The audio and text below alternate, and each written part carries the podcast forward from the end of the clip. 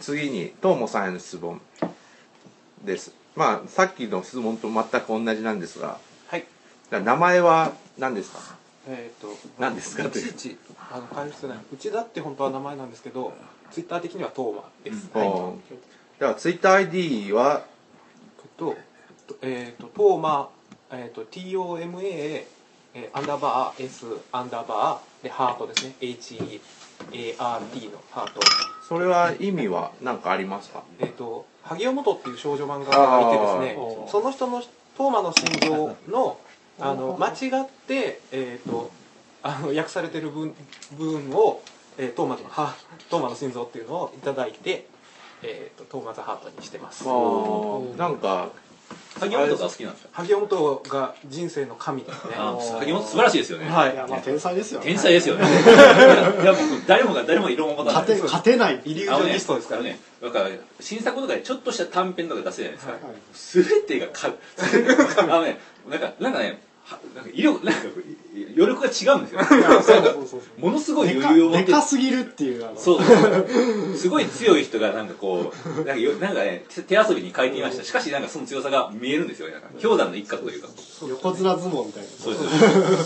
の菜の花とか読まれましたあの最近一番最あ見てないです新作は、まあ、あの今回の震災をモチーフの連続短編なんですけああどももうあのすごいんですよあの、ええスケール感があああの東博樹さんっていうとこのあのこの前京都に、えー学者さんに会いに来られたじゃないですかああえっ、と何でしたっけ梅原さん梅原そう梅原武に会いに来られた時の感じですね梅原武は原子力発電所に行った時にうん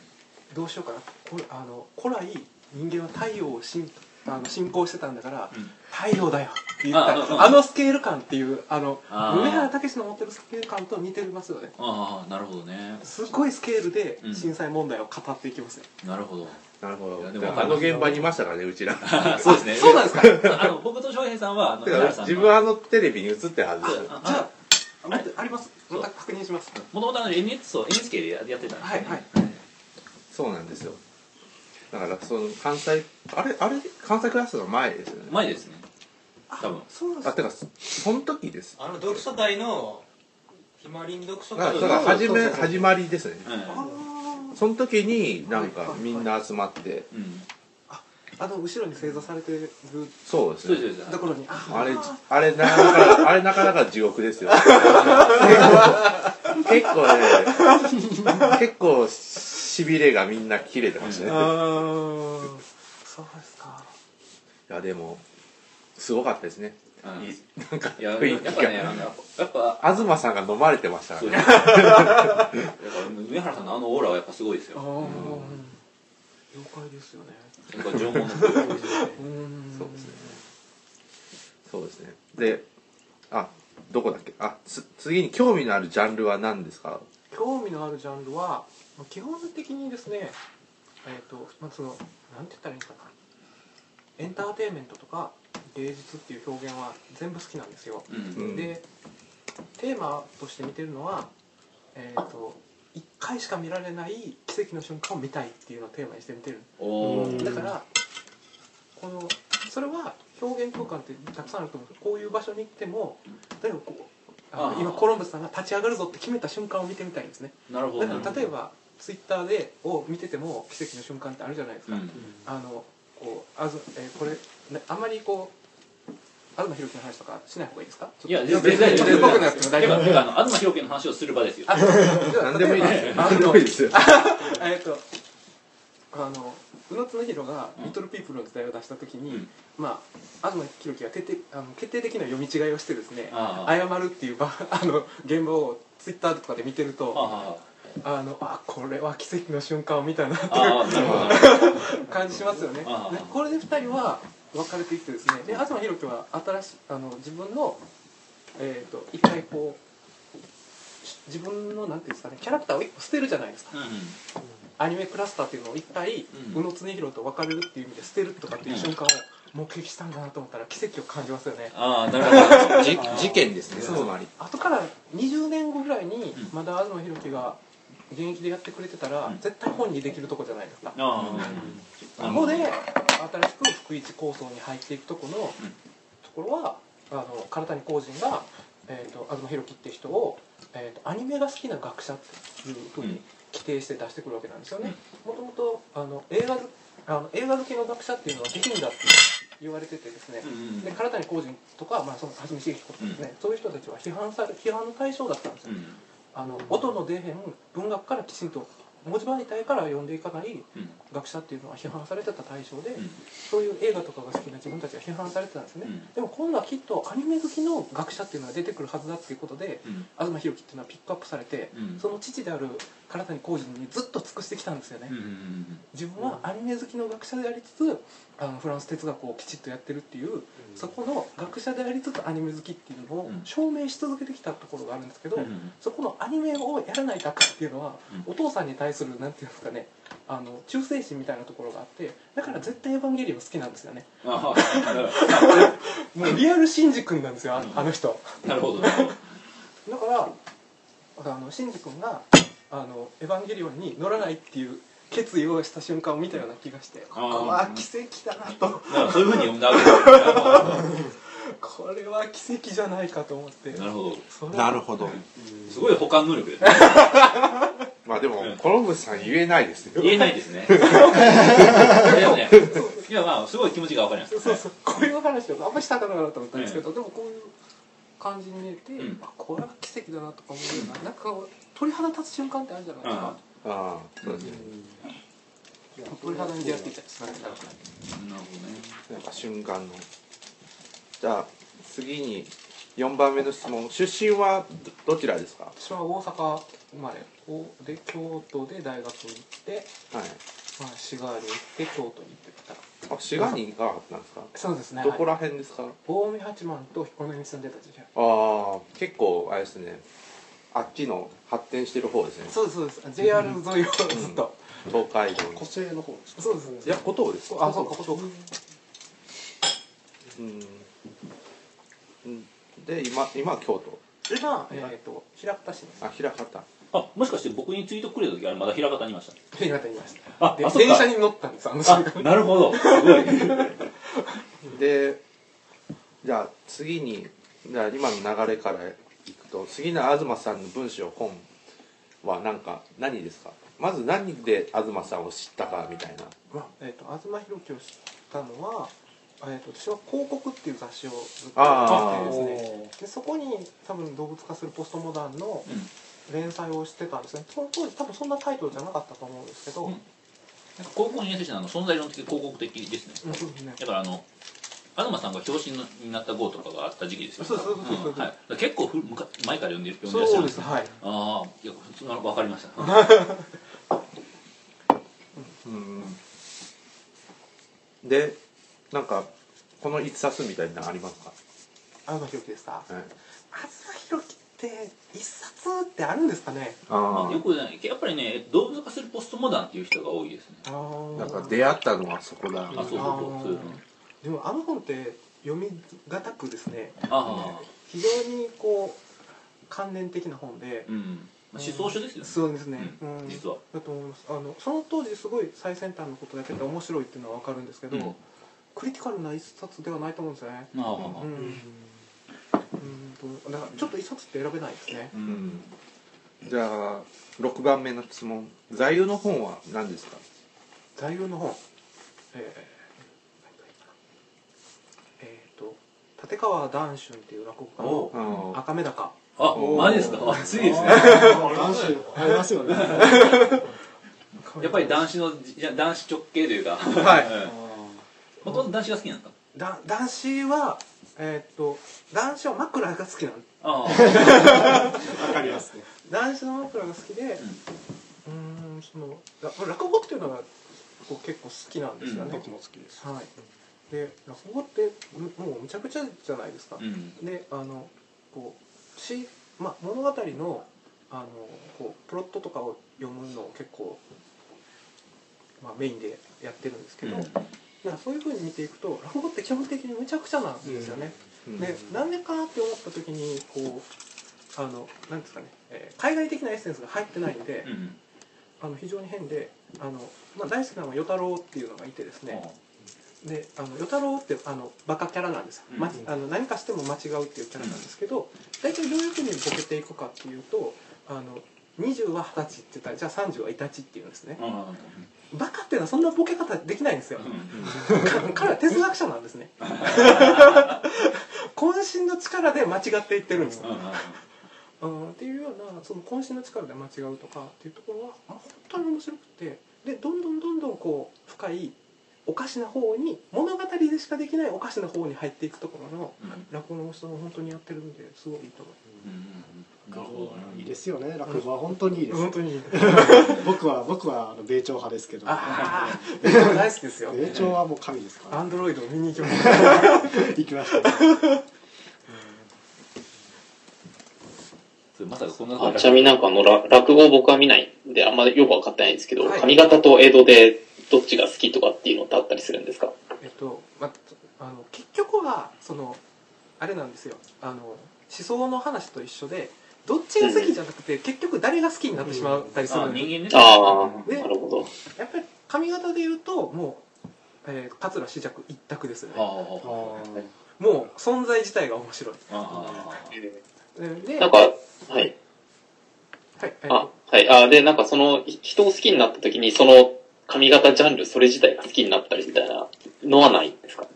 っぱそのうーんあ、なんだろう、例えばなんかチャイコフスキー好きになったオマーハみんな好きみたいな。あーそんなはのいとかね。はいはいはいでもそうやって聞いていくとですねやっぱり割と私はこう好き嫌いが激しいんだなっていうことに気づいてですねああ。こうて点在するこの人は認めるけどこの人は認めないとかっていうふうにどうしてもなっていってしまってっていうのは私そういう性格かもしれないですあでも一通り聞いてるのは聞いてます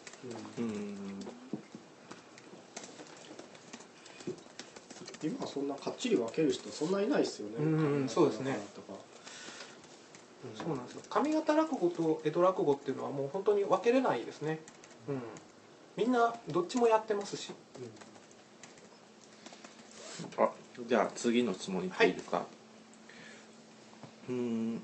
7番目好きな食べ物おすすめのお店好きな食べす食べジャンルとかでもいいですよなんか甘いものが好きとかなんかフランス料理ですあかでも好きな食べ物は天ぷらああ天ぷらね天ぷらいいですよね天ぷら天ぷらやっぱりなんかどっかあるんですかうまいとかどこがうまいって言い出すとねキリがないんですけどねあれなんかなんかいろいろありそうですよねだ若かいら世界がどどどういう天ぷらがいいですかなんかあんまりそ薄い天ぷらとかああその薄衣がいいですはいでも薄衣の天ぷらって本当に高いんですよあ本当に高くてでも本当にあ天ぷらこそ、まあ、江戸風っていうのがあるんですようんあのごま油で揚げてる、ううんんうんうんあの天ぷらっていうのがあるんですあれは僕はあんまり推しではなあくれあてれやばい あんなに匂いつけてとか思ってしまいますよねでそれで思ってなんかむしろあの、まあ、リーズナブルで食べやすいところで言ったらあの、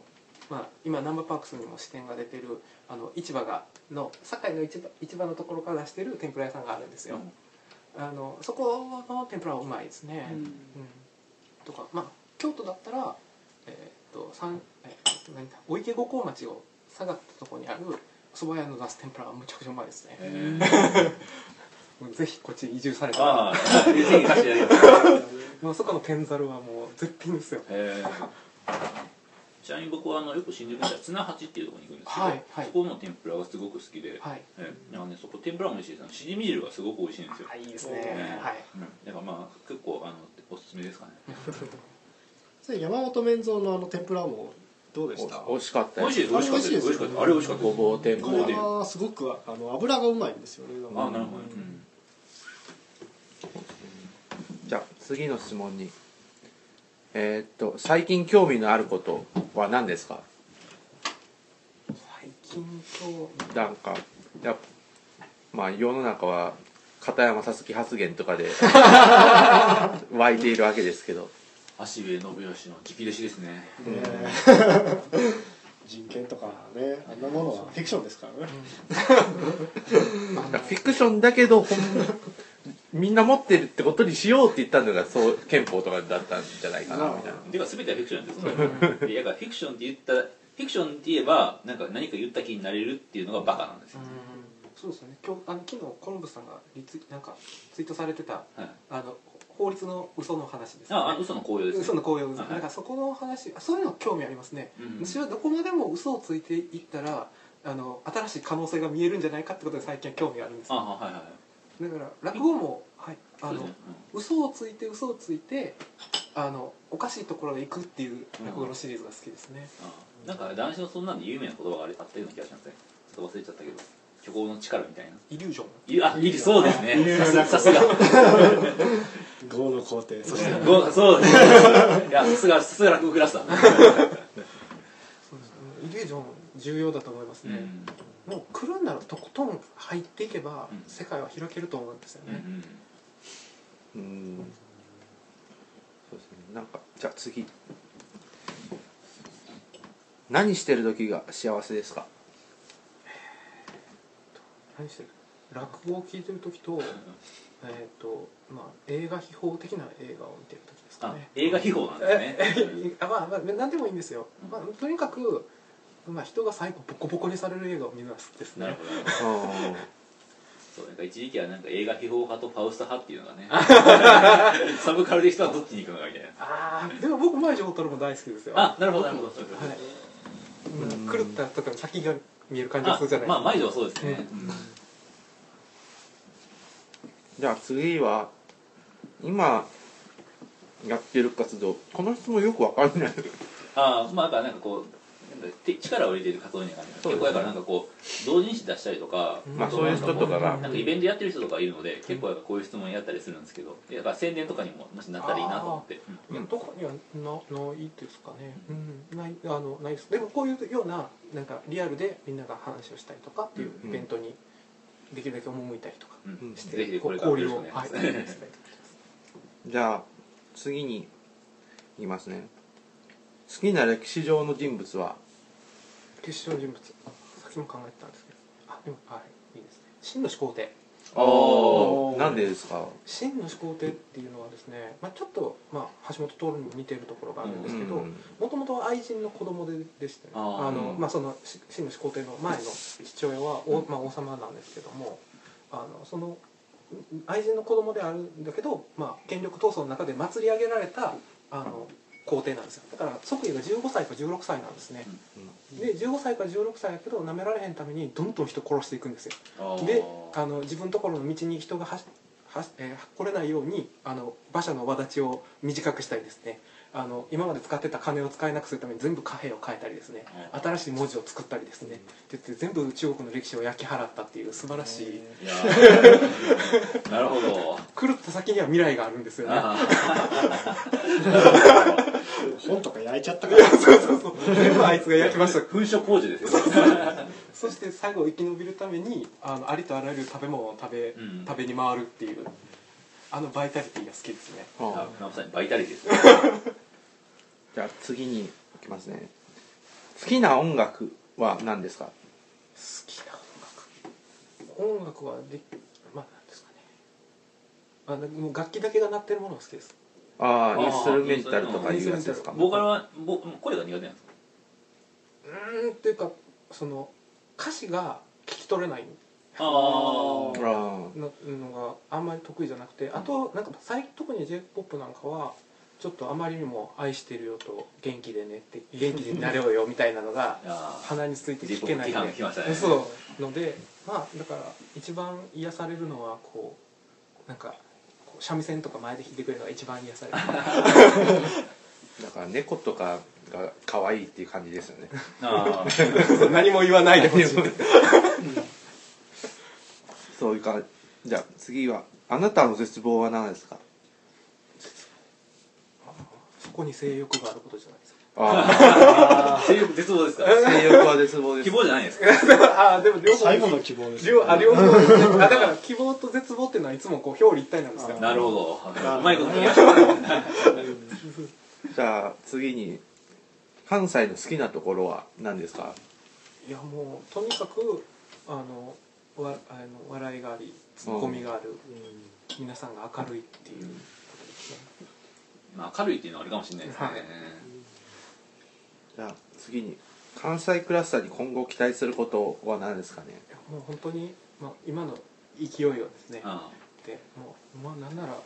う一回僕も行ってないですけど猫町クラブに行って人も呼んできますしあー素晴らしい そういうの猫町クラブへの資格ねそういうのも行ったらいいかもしれないですねちょっと何人かで行ってそうですねてかうん猫お町ク互いラの情報行ブきますよ。ああうん旅行行きたいですよ。なんか盛り上げていきたいですよね、んお互いにとかっていうなんかそう,、まあ、そういうのもしてなんかまあそういうふうな、まあ、読書の的な、うまあ、そういう知的な輪をん、うん広げれたらなと関西クラスターウィンウィンな関係を目指します、そうですそうですはい全てにおいて僕ら 僕ら敵を作らないですから、ね、うんみんな味方ですよ横町クラブ22日やってるんじゃないですか。もう多分、いや、それ終わってると思いますけあど。ああそうなーんだカポ多分カポーティあカポティ、えー、何読むんですか冷ティファ血ニーで朝食あティファニーあ冷血なはずないです よね失礼しましたあでもね絶対好きなんですよあああのかなりちょっとこう敷居を下げてるんだと思ううん関西がちょっと人の集集まりがうまくなんかなんていうんですかね他の都市ほどうんうまく集まってない感じなんで、関西はだからバラバラなんですよ京都とか大阪とかうんティファニーっていうからあのえちょっと前になんか村上春樹がこうやってたやつですかねああだと思います、うんはい、うんまあでもどれを読んできても多分いいっていうことだと思う、うんまあ春樹好きなんでね、うん春樹いいですよね、族長なわけじゃあまあとりあえず2人へ のインタビューは以上ということで1回切って次本編入りますああよいしょ